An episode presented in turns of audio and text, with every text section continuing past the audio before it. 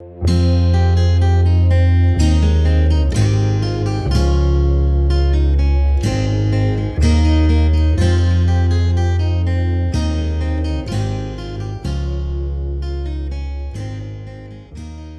estos días nuestra sociedad de alguna forma estuvo muy golpeada por noticias de personas muy jóvenes que nos dejaron, que dejaron esta vida.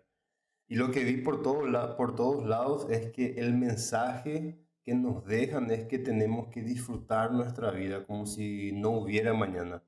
Hoy estamos y mañana no sabemos. Es lo, es lo mismo a lo que se refería el poeta romano Homero con su frase conocida hasta hoy día, Carpe diem. Carpe diem significa aprovecha el momento, aprovecha el día, aprovecha el presente. Y todo es cierto, todo esto es cierto. Lo que me preocupa de esta lección que nos dejan es que ignoran que si bien es cierto que dejamos este mundo, no todo termina ahí. A todos nos tocó en algún momento despedir a algún familiar, aquella persona, aquella vida que animaba ese cuerpo que hoy día está inerte.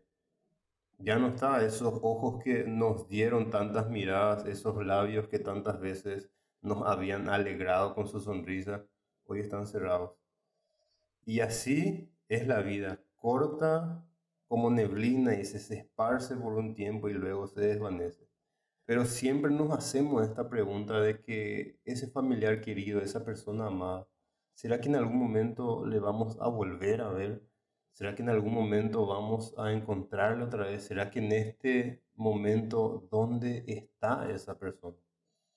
La verdad es que hay una eternidad que nos espera al otro lado. ¿Cómo yo estoy seguro de eso?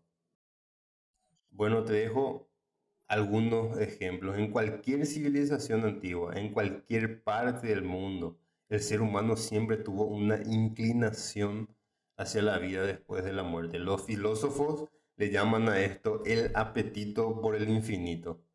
Hace algunos años hicieron una, unas excavaciones en el estado de Nuevo México de algunas ruinas antiguas que eran restos de un antiguo poblado indio, de, de siglos de antigüedad.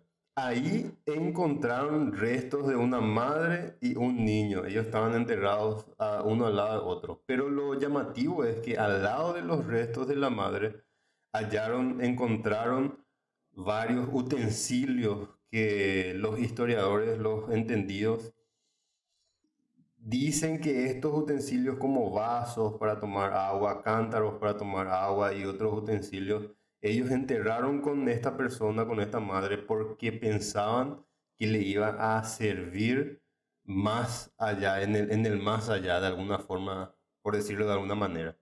Ahora yo te pregunto, decime por favor, ¿quién le explicó a estos indios que hay vida después de la muerte? De tal forma que le enterraron con estos utensilios para que en esa vida después de la muerte les sea útil, pueda usar estas cosas.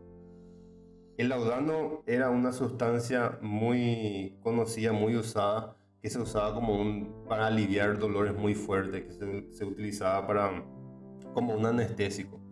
Cuando el conde de Marabout, que era pieza clave de la Revolución Francesa y un ferviente y frívolo ateo, cuando estaba en sus últimos días, él gritaba que por favor le den más laudano, que por favor le den más laudano, porque no quería pensar en la eternidad. Esa era su petición en sus últimos días de vida.